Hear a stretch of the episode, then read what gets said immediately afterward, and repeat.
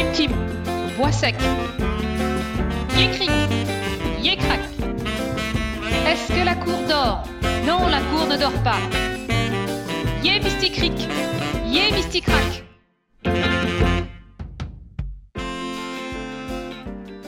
Bonjour à tous, bienvenue sur le podcast Mes Sorties Culture. Connaissez-vous le lien entre Madame Moitessier et les peintres Ingres et Picasso? Écoutez jusqu'à la fin pour découvrir ce lien. Aujourd'hui, je vais vous parler du portrait sans fin de Madame Moitessier. Vous pouvez retrouver le visuel sur Internet, entre autres sur nos tartines de culture. Le lien vers l'article est dans la description.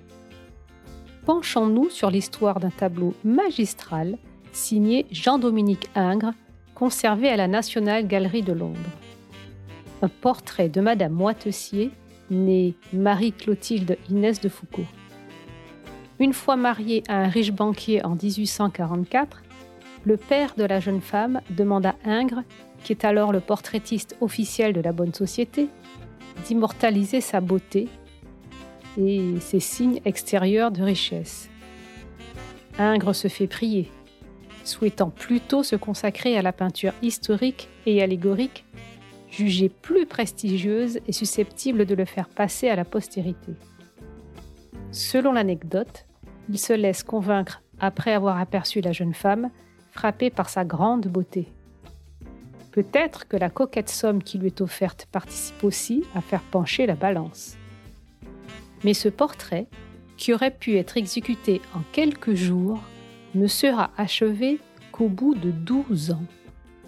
Ingres choisit de représenter la jeune femme en majesté, dans une pose qui rappelle une figure de déesse sur une fresque d'Herculanum, qui faisait à l'époque partie des images de référence pour tous les amateurs d'art. Ingres l'a sûrement vue à Naples lors d'un de ses voyages. Il reprend le même geste de la main, posé délicatement sur le côté du visage. En s'inscrivant dans cette lignée, il ambitionne de faire de cette femme un nouvel idéal classique. Pour les premières séances de pause, Madame Moitessier pose avec sa fille, encore petite, sur les genoux. Mais l'enfant ne veut pas rester en place. Ingres décide alors de recentrer le canevas afin de placer Madame au centre et décide qu'elle figurera seule sur l'image.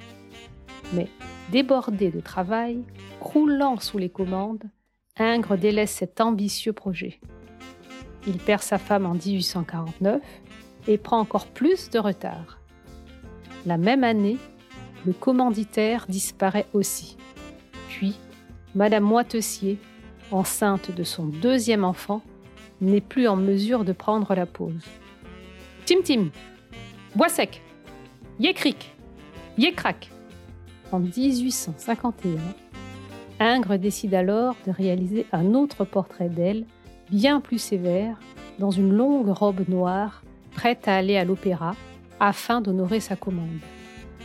Réalisé en très peu de temps, ce tableau n'en est pas moins extrêmement maîtrisé et réussi. Pour autant, il ne laisse pas tomber son premier projet. Après avoir décidé d'habiller Madame Moitessier d'une robe jaune dans ses premiers essais, il choisit finalement un tissu plus à la mode pour la crinoline, car la mode a eu le temps de changer et le portrait final ne devait surtout pas être ringard. Il choisit donc pour la crinoline une soie lyonnaise fleurie au motif délicat. L'éventail est en soie lui aussi. Les coloris du vase japonais à gauche du modèle répondent parfaitement à ceux de la robe.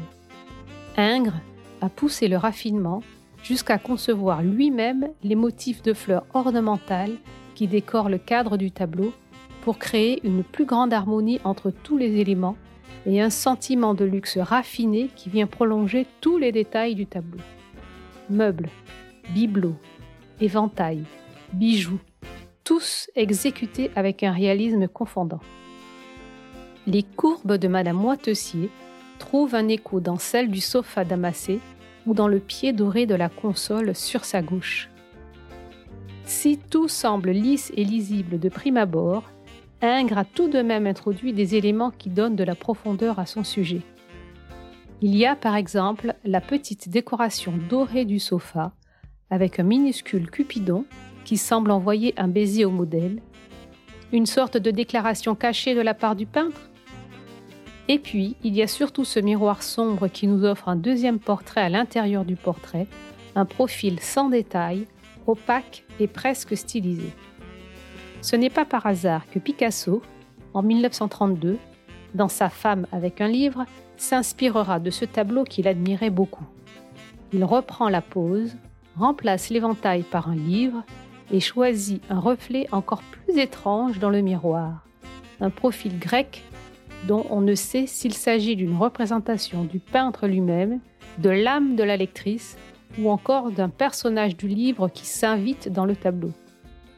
Tout dans ce portrait qui demanda tant de travail à Ingres respire la richesse et le luxe rococo propres aux familles fortunées du Second Empire. À la fois sûre de sa place dans la société et Madame Moitessier nous regarde de haut, mais garde sa part de mystère.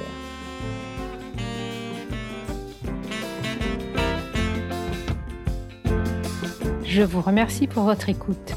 J'espère que cette découverte culturelle vous a plu. Je vous invite à aller sur la plateforme d'écoute de votre choix pour nous laisser 5 étoiles ou un avis. Nous nous retrouverons dans deux semaines pour un nouvel épisode. Abonnez-vous à notre podcast Mes sorties culture pour ne rater aucun épisode. D'ici là, vous pouvez aller sur le site web mesorticulture.com pour trouver des visites guidées pour découvrir notre patrimoine culturel et aussi répondre à nos mardis devinettes et à nos énigmes du vendredi toutes les semaines sur Instagram et Facebook. Tous les liens sont dans la description. À bientôt!